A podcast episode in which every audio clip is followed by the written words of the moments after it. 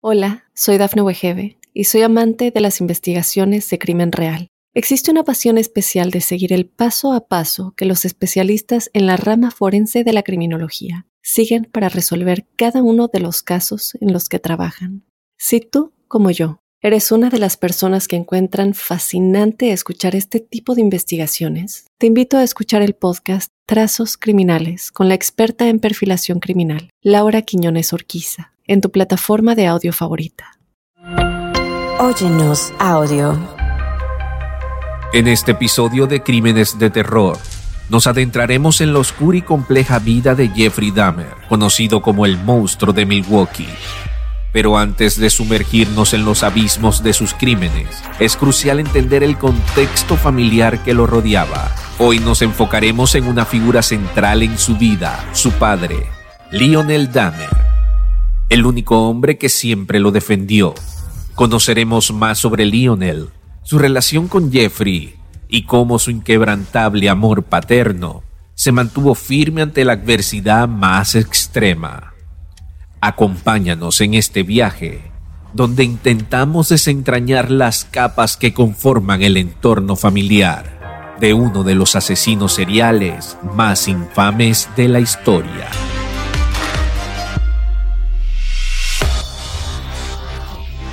Lionel Dahmer, padre de Jeffrey Dahmer, uno de los asesinos seriales más famosos en el norte de Estados Unidos, retratado por Netflix como el monstruo de Milwaukee, fue uno de los pocos que realmente quiso al infame asesino en serie.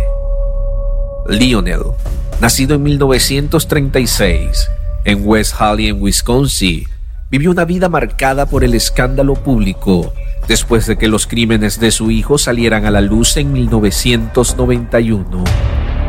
A pesar del alcance de las acciones de Jeffrey, que admitió haber matado a 17 jóvenes entre 1978 y 1991, Lionel siguió mostrando un amor incondicional por su hijo. Con una formación en química y una carrera como químico en PPJ Industries, Lionel Dahmer no solo tuvo que enfrentarse a la dura realidad de las acciones de su hijo, sino también a las turbulencias de su vida personal, incluido un matrimonio problemático con Joyce Flynn, la madre de Jeffrey, y su posterior divorcio en 1978. El divorcio dejó a Jeffrey entonces un adolescente, solo y desatendido en la casa familiar de Back Township, Ohio, una situación que coincidió con el comienzo de la espantosa serie de asesinatos de Jeffrey. Si por algo fue conocido Lionel Dahmer, fue por mantenerse como uno de los pocos defensores públicos de su hijo, buscando constantemente explicar y justificar las acciones de Jeffrey.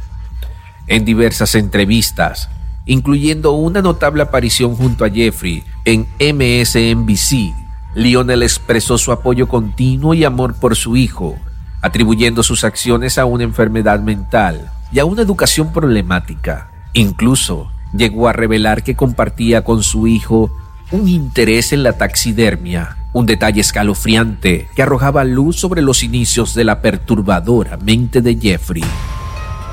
La vida de Lionel fue una constante búsqueda de respuestas y entendimiento llevándolo a escribir el libro A Father Story en 1994, donde reflexionaba sobre su propia negación y falta de conciencia respecto a las acciones de su hijo, su esfuerzo por comprender y su amor inquebrantable por Jeffrey se mantuvo incluso durante las visitas mensuales a su hijo en prisión, hasta la muerte de Jeffrey a manos de un compañero en 1994.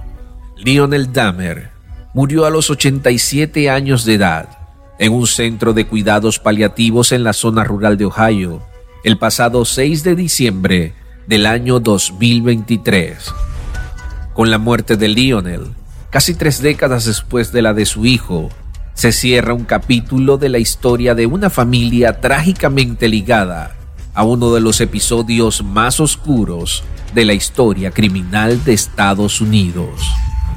Anteriormente, Joyce Flynn, madre de Jeffrey, murió de cáncer de mama el 27 de noviembre del año 2000 en Fresno, California, con 64 años de edad, mientras que Chari, su segunda esposa, falleció el 13 de enero del año 2023 en una residencia de ancianos del condado de Medina a la edad de 81 años. No obstante, el linaje de los Dahmer todavía sigue. David Dahmer, el hermano menor del asesino, sigue vivo. Pese a esto, David cambió su nombre y ha preferido mantenerse alejado del ojo público, manteniendo su nueva identidad en privado.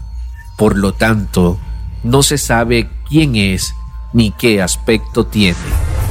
A continuación, en Crímenes de Terror, te dejamos la historia de Jeffrey Dahmer, el caníbal de Milwaukee. Hola, soy Dafne Wegebe y soy amante de las investigaciones de crimen real. Existe una pasión especial de seguir el paso a paso que los especialistas en la rama forense de la criminología siguen para resolver cada uno de los casos en los que trabajan. Si tú, como yo, eres una de las personas que encuentran fascinante escuchar este tipo de investigaciones, te invito a escuchar el podcast Trazos Criminales con la experta en perfilación criminal, Laura Quiñones Orquiza, en tu plataforma de audio favorita.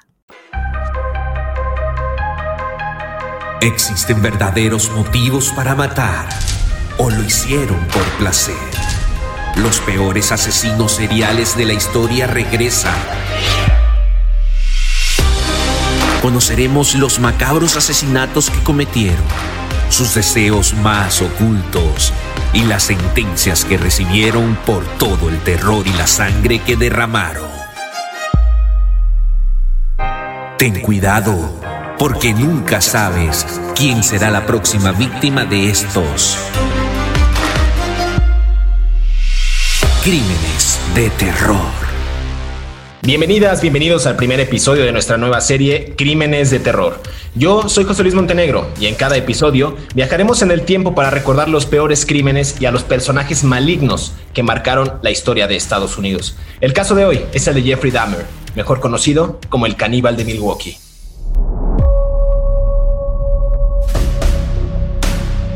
En un refrigerador solemos conservar nuestros alimentos más perecederos. Eso sería el uso normal que se le da a estos electrodomésticos. Sin embargo, Jeffrey Dahmer no guardaba precisamente alimentos en su refrigeradora. Él la usaba para guardar los restos de sus víctimas, a quienes conquistaba, mataba y luego las comía. Dagner satisfacía sus deseos sexuales más bizarros con hombres, pues desde muy joven sintió inclinación hacia el homosexualismo. Los motivos de su comportamiento aún no se han determinado, pues Dagner vivió una infancia sin traumas y fue amado por sus padres. Lo cierto es que sus crímenes estremecieron a todos en Estados Unidos y el mundo, por lo que fue denominado el caníbal de Milwaukee. Bienvenidos a Crímenes de Terror. El caso de hoy es el de Jeffrey Dahmer, mejor conocido como el caníbal de Milwaukee. Yo soy José Luis Montenegro y quiero darle la más cordial bienvenida a mi compañero David Orantes, quien estará acompañándome en cada una de estas aterradoras historias. David, gusto en saludarte, ¿cómo estás? José Luis, ¿cómo estás? Un placer hablar contigo hoy en nuestro primer programa para adentrarnos en el bizarro mundo de Jeffrey Dahmer, eh, uno de los casos más aterradores en la historia criminal de los Estados Unidos. Es correcto, David. El día de hoy hablaremos de Jeffrey Dahmer, un hombre que nació el 21 de mayo de 1960 en Milwaukee, en el estado de Wisconsin, y que se convirtió, como bien dices, a los pocos años en uno de los asesinos más temidos y sanguinarios del país. Pero, ¿qué se sabe de Jeffrey Dahmer, David? Vamos a, vamos a platicar un poco para los que nos escuchan. ¿Quién era Jeffrey Dahmer? Bueno, se saben muchísimas cosas. Empecemos como, como dicen en los psiquiatras, infancia es destino. La familia de Jeffrey Dahmer estaba conformada por una mujer de acuerdo con un perfil que hizo el FBI, del cual yo tengo acceso, eh, estaba conformada por una mujer que tenía un trastorno psicológico emocional. La mujer, sin embargo, después declaró en el juicio que ella siempre amó a su hijo y que fue una madre amantísima. Sin embargo, no, no, no todo el tiempo fue así. El padre era un ingeniero químico y que tenía una gran ah, fascinación por la ciencia y que de alguna manera un poco retorcida Jeffrey Dahmer lo, lo utilizó después durante su infancia. Él era un niño mm, que hasta antes de 1968 en la niñez obviamente, eh, vivió en por lo menos seis casas diferentes en el centro de los Estados Unidos, en lo que sería el, centro norte, el Midwest, alrededor de los grandes lagos. Era un niño que se denominó marginal porque eh, no tenía empatía con los otros niños y se dedicaba de alguna manera a crear vínculos un poco perversos con animales, eh, insectos que mataba y conservaba en formol, en alcohol. Todo eso está Mm, contenido en los informes del psiquiatra Dietz que trabajó para el FBI haciendo su investigación. Claro, fue, fue justamente en esa parte de la adolescencia cuando, bien lo dicen los padres de, Jeffrey, notaron el gusto que el joven tenía por coleccionar animales, pero no solamente era, no era coleccionarlos, sino explorarlos por dentro, es decir, diseccionarlos. Sus padres, eh, como acotas, curiosamente, nunca notaron este tipo de alarmas y señales, cosa rara en un, en un joven, en un adolescente, sin embargo, lo que no sabían sus padres es que estarían despertando en él a un verdadero monstruo que tenía una, una fascinación por la muerte. Sí, bueno, él recogía cadáveres primero de mapaches y de ardillas que encontraba en la carretera, entre otros animales pequeños, y, y los diseccionaba, los abría y los conservaba en un cobertizo dentro de su casa. Sin embargo, después él mismo los mataba y ese tipo de parafilia le provocaba una, una satisfacción. Al mismo tiempo, a los 11 años, él ya empezaba a tomar alcohol de manera excesiva y a fumar marihuana y solamente tenía un amigo que era su proveedor de marihuana. En la adolescencia empezó a frecuentar eh, o a intentar frecuentar, tener relaciones homosexuales y era un obsesivo de la masturbación viendo revistas para homosexuales. Empezó a sentir una fascinación por un vecino que corría frente a su casa todos los días haciendo ejercicio. Eh, eh, empezaba a, tener una serie de gustos raros incluso intentó seducir a otros niños, a adolescentes, pero que lo rechazaron y creó en él todavía incluso más ah, dolor y rechazo por la sociedad que no lo aceptaba. Claro, de hecho, de hecho una anécdota muy buena de, Jeffrey Dahmer que, está, está, que es pública y que está en la red y en los, y en los archivos del juicio, que cuando tenía 20 años, Jeffrey eh, pues pudo volver a ser lo que era antes. Digo, en ese mal camino que bien narras, eh, Jeffrey Dahmer volvió con su abuela porque vivía con ella y le ayudó un poco a alejarse de esta, de esta situación de tener sexo con hombres, que él veía de una manera inmoral. Entonces era su impulso, esa era, esa era parte de su impulso, tener relaciones homosexuales, como bien decías. Y logró trabajar en una fábrica de dulces como mezclador de chocolate. Pero justo esos dulces, esos dulces momentos, ahora sí, le duraron tres años porque volvió a ser lo que era antes. Esto se debió a que encontró la abuela de Jeffrey Dahmer un maniquí dentro de un closet que estaba desnudo y pegajoso escondido en, este armario, ¿no? Entonces, nuevamente los miedos y la poca aceptación que tenía este personaje por su orientación sexual, eh, lo reprimía a través de qué? A través de la violencia. Pero esto es muy interesante lo que refieres, porque el detalle del maniquí eh, se transmite después a los cuerpos muertos con los que él tenía esta fascinación de hombres, porque él se masturbaba con el maniquí. Eso está, eso está contenido en los documentos del FBI, en la investigación. Eh, hay un, hay, hay una, una, acta de libertad de información a la cual yo recurrí para que se me pudiera entregar esto. Y él se masturbaba con el maniquí, se metía a bañar con el maniquí y después, cuando mataba hombres, se bañaba con los cadáveres, repetía el patrón. El puritanismo religioso que había en la zona en la que él vivía no le permitía ser completamente libre y eso seguramente causó mucho resentimiento social eh, hacia la comunidad en la que las que él vivía. Incluso el papá un poco lo golpeó, lo llegó a golpear y llegó a renegar de él por sus excesos que llegó a cometer con toda esta obsesión. Claro, de hecho eh, me, me parece interesante porque este personaje, hay que hablar también de la parte buena, era un personaje eh, un estudiante modelo, educado, respetuoso, de buenos modales, pero justamente por un gusto tremendo por lo siniestro. En, este caso, tú que, tú que, o sea, haciendo el análisis, David, ¿qué, pensarías que estaba pasando por la mente de este sujeto? Es decir, eh, tenía esta parte de represión, quería reprimir su homosexualidad a través de la violencia, le hacían falta carencias de parte de la familia por haberse mudado tantas veces de casas, Es decir, hay muchas carencias en la parte emocional, en la parte afectiva que, digo, sin ser, sin ser analista ni ser este, especialista en esos temas, iría por esa vía, ¿no? La, falta de, este afecto por parte de, su círculo más cercano. Bueno, eh, un, poco, un poco retomando lo que, lo que decían los psicólogos, es que eh, tenía una profunda incapacidad para relacionarse con las personas. Entonces, eh, cuando él descubre el placer sexual que le da un ser inanimado, como es el, el, el este, el maniquí, él encuentra una gran placer, placer sexual en la no respuesta. Cuando él empezó a tener relaciones homosexuales en los, en los saunas públicos, él se daba cuenta que no conseguía erecciones al estar con hombres que respondían a sus, a sus deseos, a hombres que lo tocaban, a hombres que lo besaban. Entonces él los drogaba con medicinas, con pastillas, con exceso de alcohol, con barbitúricos para que estas personas no respondieran. Y hasta entonces él conseguía la erección.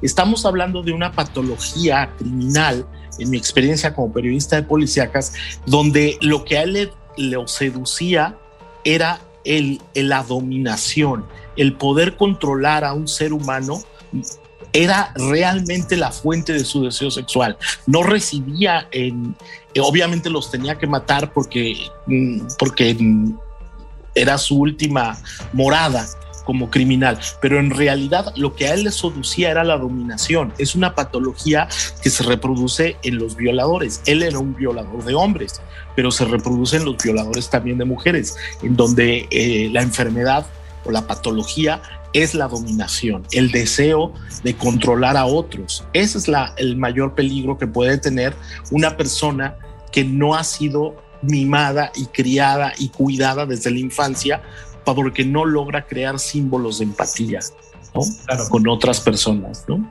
Ahí, ahí, empezaría también la parte de la cacería de la que se habla, ¿no? una cacería por parte de Jeffrey tanto en bares, en sex shops, en saunas, y encontrar a esta víctima perfecta que también tiene un, ya tenía él una película en la cabeza, es decir, encontrar a una persona a la cual pudiera someter a través de barbitúricos, a través de alcohol, y con ello satisfacer toda una gama de, filias y parafilias que, el hombre tuviera en el ámbito sexual, ¿no? Es, es, sorprendente, no, no sé en qué momento se llega a perder ese hilo tan reto conductor que rige tu vida en valores, en, tener una pareja de manera emocional, salir a tomar un café o ir al cine y a una temprana edad. Es decir, este personaje traía un mundo realmente chueco, un mundo perverso, un mundo oscuro en la cabeza que, que nos está desvelando muchos de los, de los comportamientos de un asesino serial realmente. En realidad, lo que, fíjate, José Luis, qué interesante lo que tú mencionas. En realidad, la decisión de tener pareja o no no es una parafilia. O sea, hay personas que deciden no tener pareja y hay personas que deciden no tener vida sexual. Eso es muy legítimo. Sin embargo, lo que sucedía con Dabner era el temor al abandono.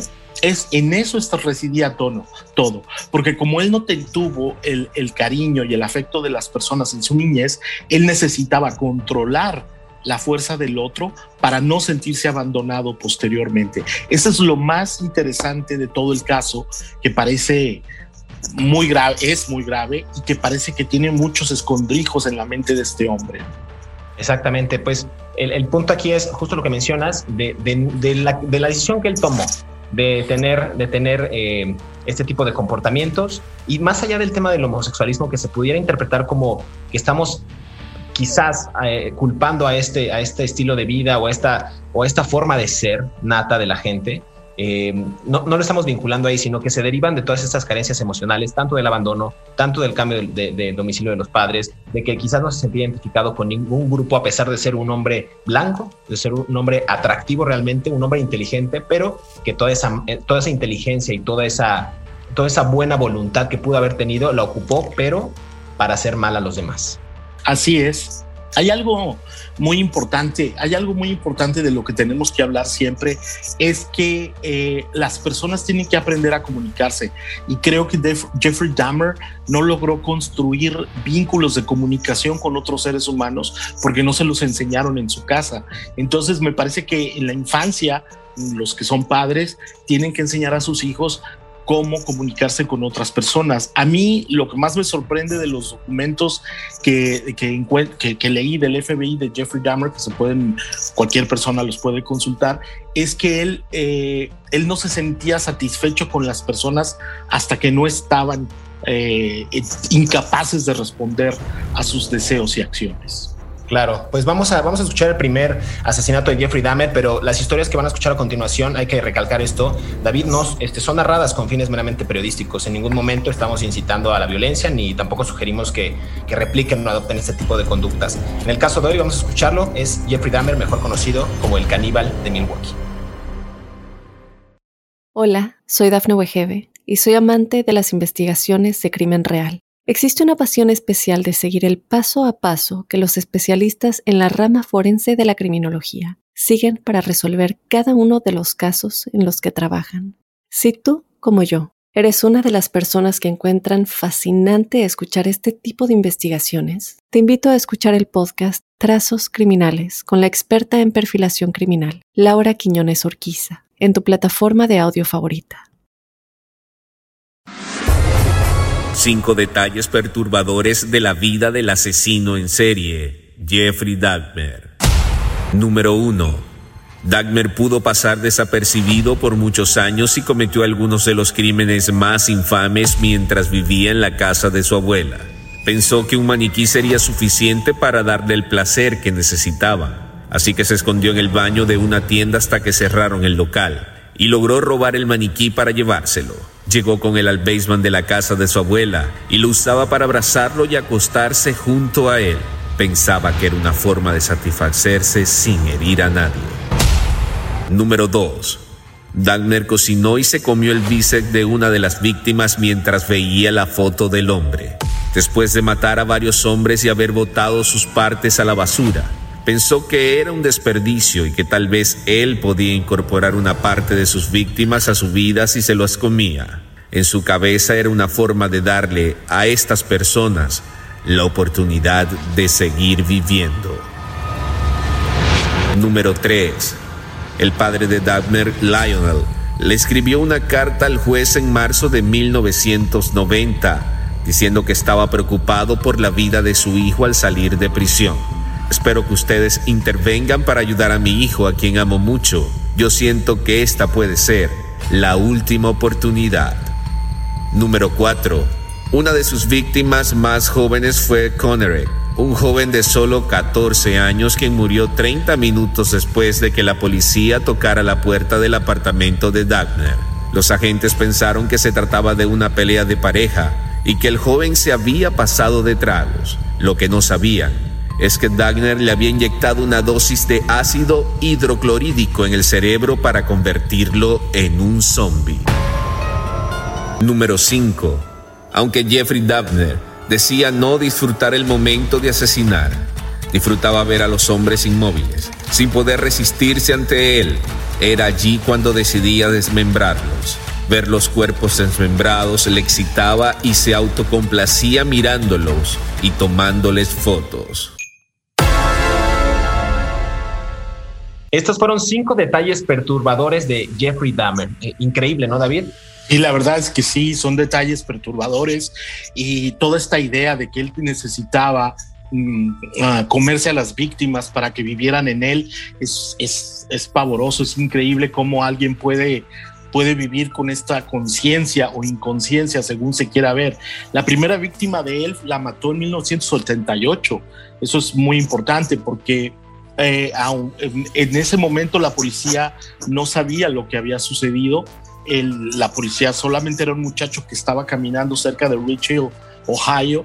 Él vivía ahí, Jeffrey Dahmer vivía ahí. Era un muchacho que estaba pidiendo aventón, era un hijacker, como se dice en inglés, de 19 años de edad, lo llevó a su casa, tuvieron relaciones sexuales y de acuerdo con el documento del FBI, lo mató en, golpeándole en la cabeza con una barra de metal, de las que se usan, una cruceta que se usan para sostener campanas.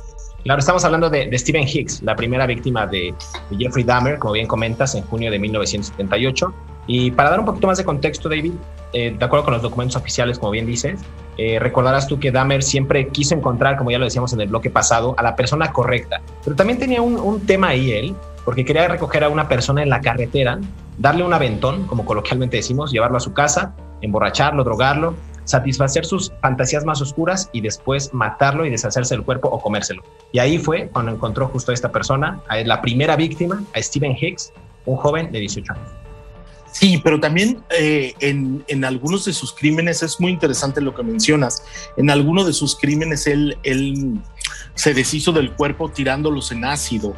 Entonces, realmente la patología, ningún, yo tengo la teoría de que ningún criminal nace, ¿no? Se hacen por medio de ciertos conductismos sociales.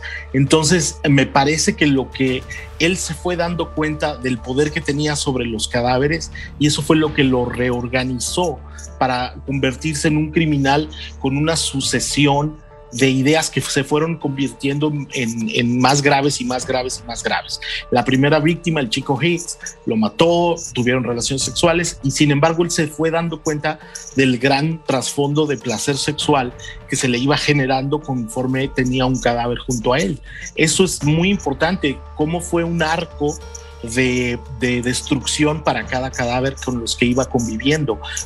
Pasó del homicidio al, al comerse a las víctimas. Claro, en, el caso de Higgs, bien dice, lo golpeó con una barra, lo estranguló, lo descuartizó y después esparció sus restos en el, patio de su casa. O sea, esto, esto, es, esto es rarísimo, esto es muy extraño. Esto ocurre, en, bueno, pensábamos que ocurría en películas de terror, en películas de detectives, pero esto tiene ya muchos años, David. Esto, esto, esto habla de que realmente no sé si la sociedad es muy convulsa o, o han pasado por tantos trastornos la gente que no se han atendido tanto que ha llegado al extremo de provocar este tipo de, situaciones. Y fue justamente hasta después de 13 años, 13 años que Dahmer confesó que Stephen Hicks, su primera víctima, él la había asesinado. ¿Cómo logra vivir una persona con ese sentimiento? ¿Habrá tenido algún tipo de remordimiento de conciencia? Eh, ¿Algún tipo de cargo de conciencia después de tantos años? Digo, ya más adelante eh, hablaremos de, los detalles de otros asesinatos y de, en qué concluye la historia de este personaje, pero es muy raro. ¿Cómo logra vivir una persona con ese sentimiento, David?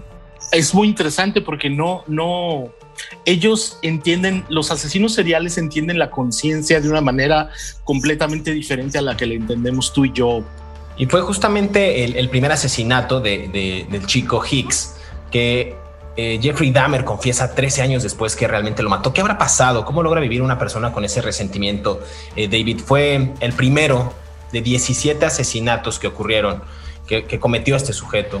Y muchos de ellos, o la gran mayoría de ellos, estamos hablando que son personas afroamericanas. El segundo asesinato, Steven Tuomi, igual en el año 87, Dahmer declaró que no recuerda cómo lo asesinó, porque estaba borracho, bajo el influjo de estas, de estas sustancias tóxicas. Él no recuerda absolutamente nada. Desmembró el, cuerpo igual en un cuarto de hotel y luego lo llevó a casa de su abuela y los restos los tiró a la basura. Nunca se pudo encontrar el cuerpo del chico Tuomi. Este fue el segundo asesinato, pero como este hay muchos más, David.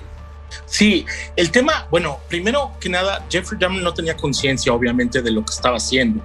El, lo que nosotros entendemos por conciencia es un factor de contención social. Cuando tú eres consciente de algo, no lo vas a hacer. Cuando tú eres, cuando tú no tienes conciencia, lo haces. Nuestro respeto por la autoridad es un asunto que nos viene desde educación, valores, cultura, no, independientemente de la religión, eso es otra cuestión.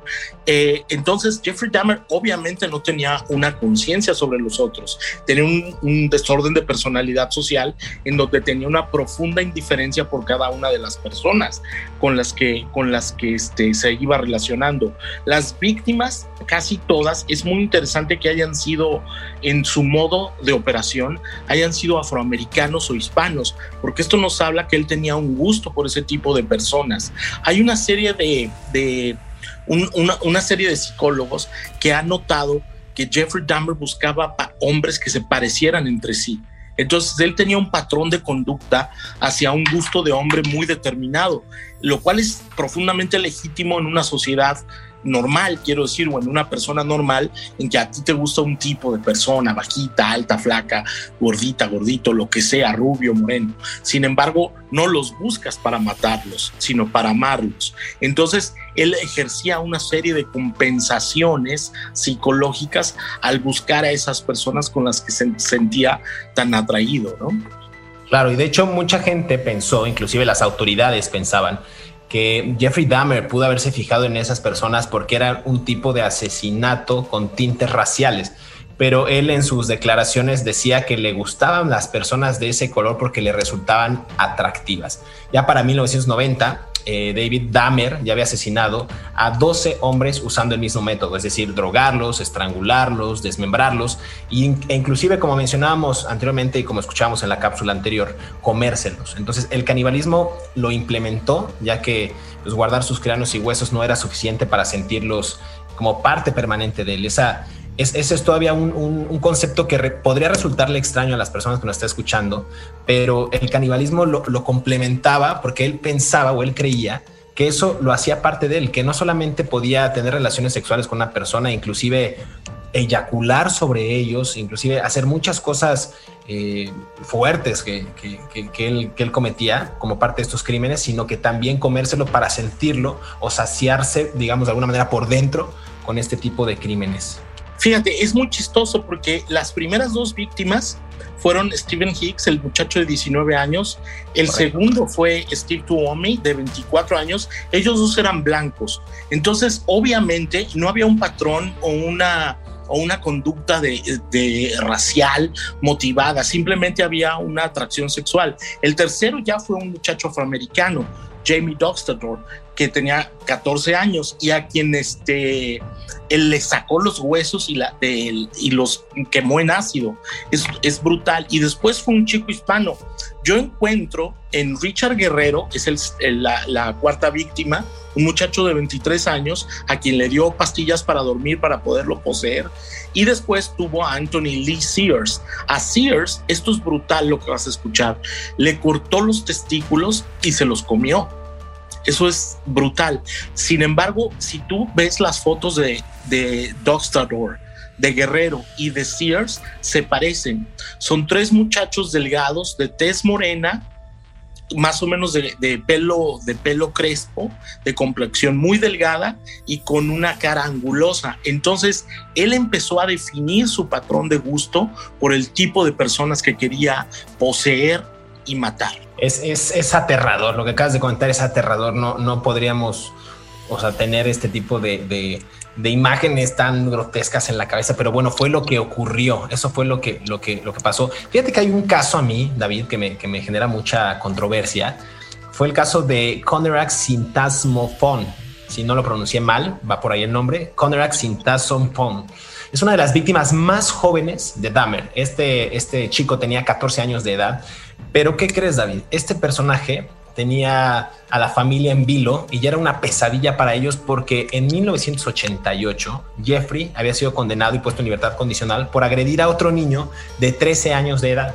Pero ese otro niño era nada más y nada menos que el hermano mayor de Conerak. Entonces, estamos hablando de, que ya tenía la familia un antecedente con el otro chico mayor eh, y ahora estaba acosando al hermano. Entonces no era, no era nada común que, como acabas de mencionar tú, se fijara Dahmer en personajes que se parecieran físicamente o que tuvieran una atracción eh, eh, física para él similar a, la, horda de personajes que había atacado en el pasado. Entonces, este caso de Conerak a mí me genera mucha controversia y me da, me da pavor pensar que no solamente era a él, sino que fue contra el hermano. Después de Conerak, Dahmer asesinó a cuatro hombres más, hasta que el 22 de julio de 1991, tú lo sabrás bien, eh, Tracy Edwards, eh, un hombre de 32 años, quien era la siguiente víctima potencial, logró escapar. Pero bueno, estamos hablando, no nos queremos adelantar un poco al tema de, las conclusiones, pero este caso en específico, cómo ya va sobre toda la familia, empieza a encontrar nuevas víctimas, es, un caos. Mira, lo que pasa es que los asesinos seriales son, eh, son gente muy inteligente. Eh, su retorcidamente la utilizan para el mal, pero son personas con una profunda capacidad para hacer análisis.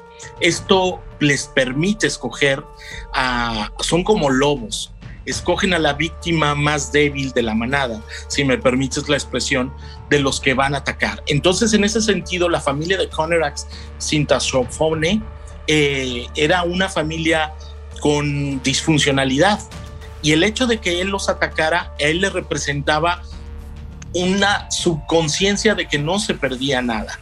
hay una falta de, decir, bueno, lo que se pierde es poco. Es como los asesinos, los asesinos seriales que atacan prostitutas en la calle o los hombres que atacan prostitutas en la calle. En su conciencia hay un factor moral que les está diciendo, lo que se está perdiendo es poco porque ellos creen que por ser una persona así es menor que otros. Entonces, eh, cuando en realidad todos son seres humanos y todos merecen respeto de cualquier tipo. Es algo muy complicado y los archivos del FBI que son decenas y decenas de páginas. Entiendo perfectamente. Vamos a, vamos a seguir escuchando un poco más de la historia de este, este aterrador personaje. Estamos en Crímenes de Terror. Seguimos. Hola, soy Dafne Wegebe y soy amante de las investigaciones de crimen real. Existe una pasión especial de seguir el paso a paso que los especialistas en la rama forense de la criminología siguen para resolver cada uno de los casos en los que trabajan. Si tú, como yo, eres una de las personas que encuentran fascinante escuchar este tipo de investigaciones, te invito a escuchar el podcast Trazos Criminales con la experta en perfilación criminal, Laura Quiñones Orquiza, en tu plataforma de audio favorita. Después de Conrad, Dagner asesinó a cuatro hombres más, hasta que el 22 de julio de 1991, Tracy Edwards, un hombre de 32 años y quien era la siguiente víctima potencial, logró escapar. Edward aún estaba drogado pero no lo suficiente y tuvo fuerzas para forcejear con Dagner. Cuando Tracy escapó, logró avisar a una patrulla de la policía que pasaba por el lugar. Los policías esta vez hicieron una revisión detallada del mismo, ya que un olor desagradable podía sentirse. Cuando entraron los oficiales encontraron un escenario que no olvidarán el resto de sus vidas. Fotos de cuerpos desmembrados, una cabeza tirada en el suelo, un refrigerador con bolsas llenas de carne humana, corazones, tres cabezas, un torso y varios órganos.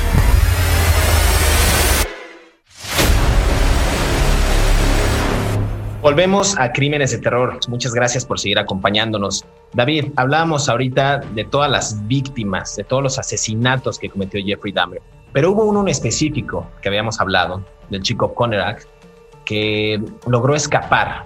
Un hombre de 32 años que era una de las víctimas potenciales de Jeffrey Dahmer, pero logró escapar.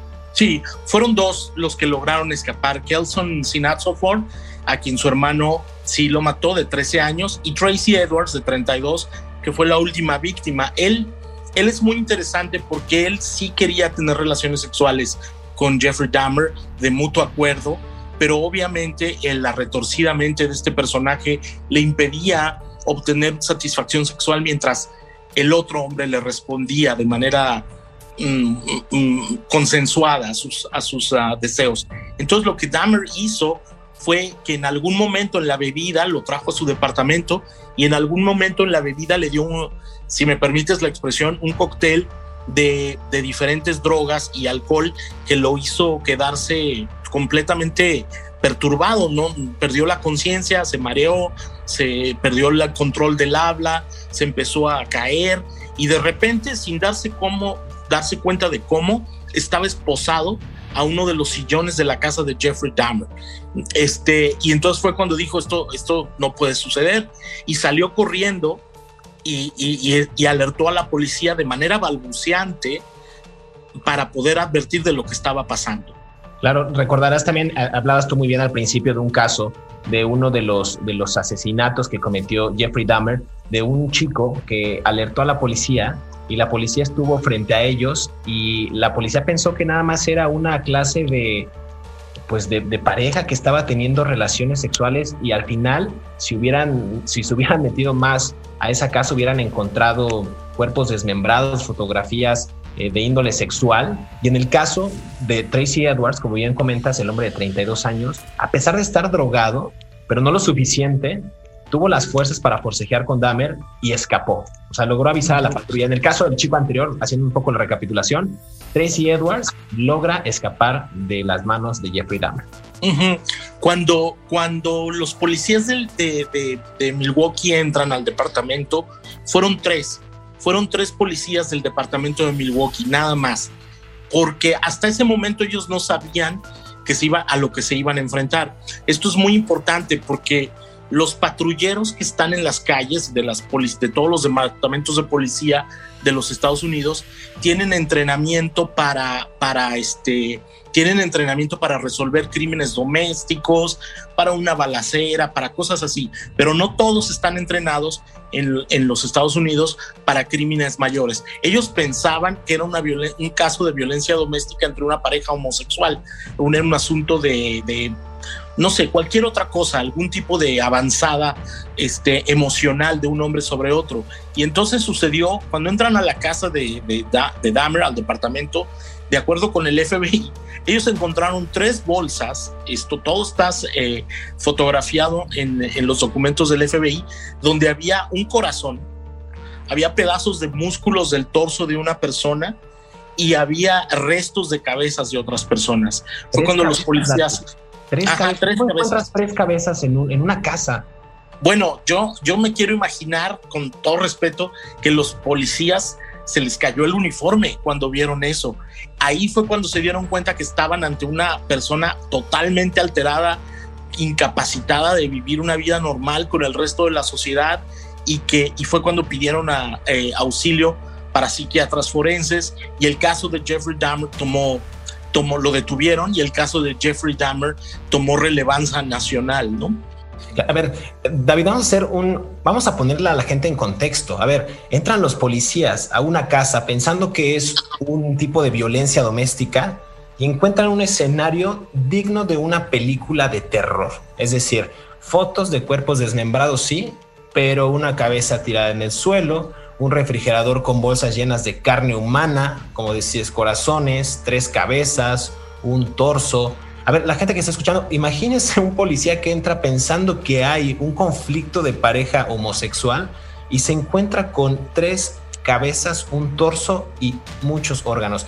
La escena yo no me la puedo imaginar, David. Es aterradora. Sí, era prácticamente, eh, fue algo terrible. Además, esto es muy importante porque a, las autoridades hasta el momento creen que Jeffrey Dahmer cometió muchos más que esos 17 crímenes que se le achacan y que algunas personas no han sido localizadas y que él no lo confesó.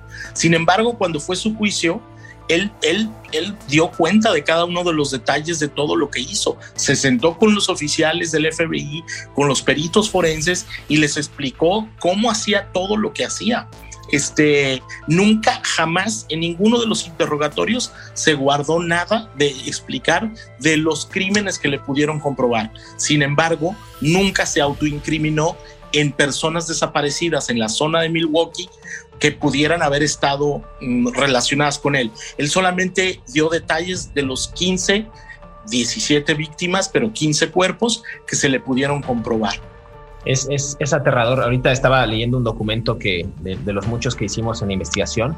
En la alacena, eh, David, había varios químicos y algunos cráneos y en una mesa había dos manos, un pene, unos testículos, como si fueran trofeos para Jeffrey Dahmer. O sea, en, la investigación, en la investigación, como bien comentas, hubo más hallazgos desagradables, nunca confesó algunos de las desapariciones y si es que cometió más crímenes, pero hay que reconocer, no como una especie de redención, pero el caníbal de Milwaukee se mostró arrepentido e incluso pidió perdón a los familiares de las víctimas cuando estuvo en este juicio. Hablemos un poco del, de la fecha de detención de este personaje y del juicio. Sí, bueno, el juicio empezó el 30 de enero de 1992, cuando, cuando después de que lo interrogaron.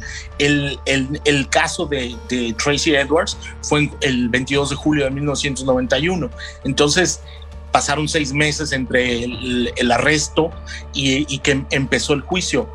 Yo no estoy tan seguro yo que si él, se haya arrepentido, te voy a ser sincero, porque las personas perturbadas a ese nivel solamente muestran arrepentimiento cuando, cuando, cuando no lo haces.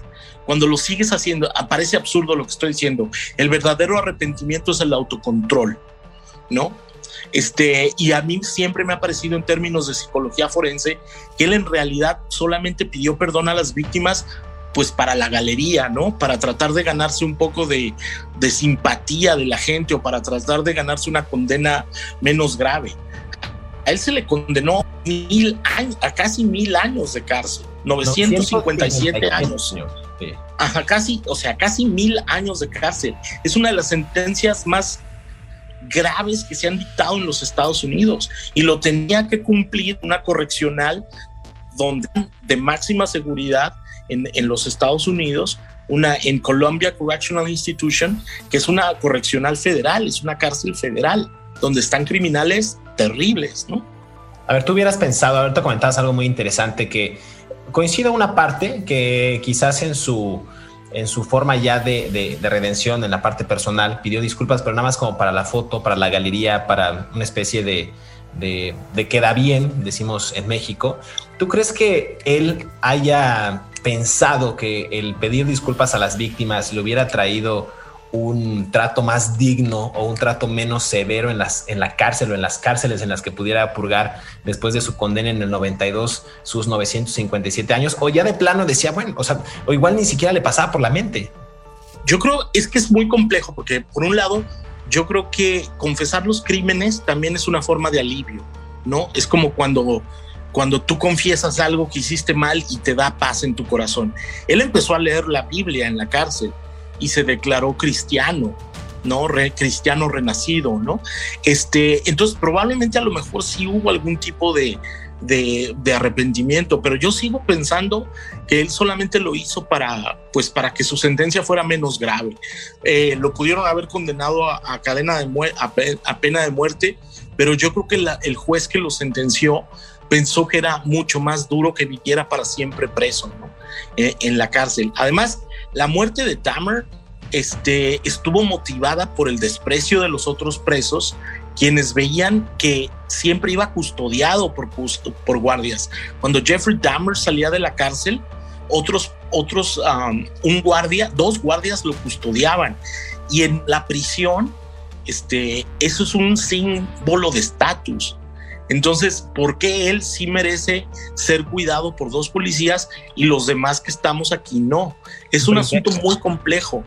Una especie de privilegio, dices tú, que tuviera en la cárcel y que los otros reos pudieran eh, tomarlo como algo, como, como, como algo adicional que él tuviera, como si fueran sus escoltas, ¿no? Lo están cuidando todo el tiempo. Hablas del asesinato.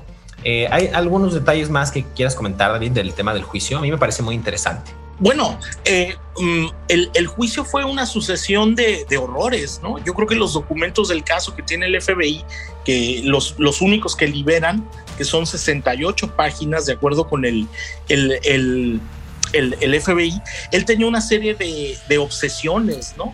Eh, por ejemplo, él, usaba guantes para, darles las, las sustancias a las víctimas, era una persona muy pulcra. Luego, también él repetía el modo de operación para atacar a las personas, tenía un patrón de conducta. Estamos hablando de que en los años 80 y en los 90 la psicología de los criminales no se estudiaba de la manera en la que se estudia ahora. Y, la psicología de Jeffrey Dahmer ha sido fundamental para poder hacer estudios criminológicos y, y, de personalidad criminal para prevenir otro tipo de casos similares en los Estados Unidos cosa que otros países deberían de seguir, ¿no? Ahora, también deberíamos de preguntarnos de manera un poco mm, seria, esto podría ser material de un debate, ¿por qué hay asesinos seriales en Estados Unidos más que en otros países? Claro, mira, al final, al final, bueno, bien lo comentas, este tipo de asesinatos eh, y este tipo de personas, de estos criminales, eh, pues siempre tienen un final atroz, ¿no? Y curiosamente, ya pasando al, casi a este cierre de este programa que ha estado buenísimo, pero realmente aterrador, eh, ¿cómo, Jeffrey Dahmer en su, en su asesinato, en su muerte en la cárcel, muere igual que su primera víctima, es decir, a mano de uno de sus compañeros de prisión, pero golpeado dos veces con una barra para hacer pesas en la cabeza. Como así su primera víctima. El caníbal de Milwaukee fue atacado exactamente como su primera víctima. Así es, Christopher Scarver, que cumplía también una sentencia en la correccional de, de Colombia, en Nueva York, una, una prisión de máxima seguridad para, para presos varones, sacó una barra de metal dentro de la, del gimnasio de la prisión y en un momento de descuido asestó varios golpes en la cabeza a Jeffrey Dahmer, un poco una paradoja que haya muerto de la misma manera que él mató a su primera víctima.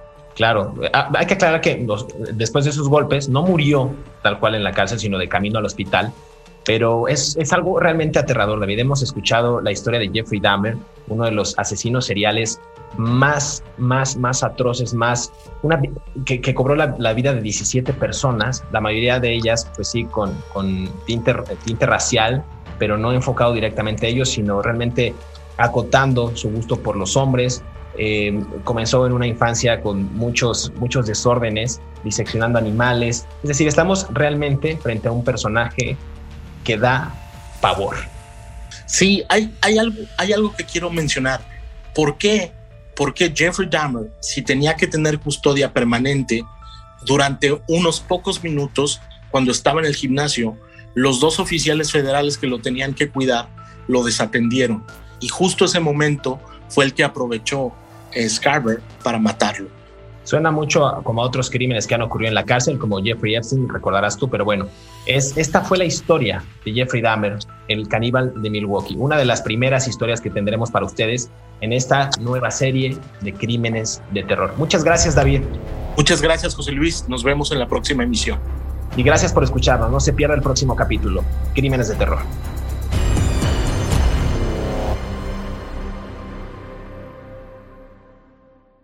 Hola, soy Dafne Wegebe y soy amante de las investigaciones de crimen real. Existe una pasión especial de seguir el paso a paso que los especialistas en la rama forense de la criminología siguen para resolver cada uno de los casos en los que trabajan. Si tú, como yo, eres una de las personas que encuentran fascinante escuchar este tipo de investigaciones, te invito a escuchar el podcast Trazos Criminales con la experta en perfilación criminal, Laura Quiñones Orquiza en tu plataforma de audio favorita.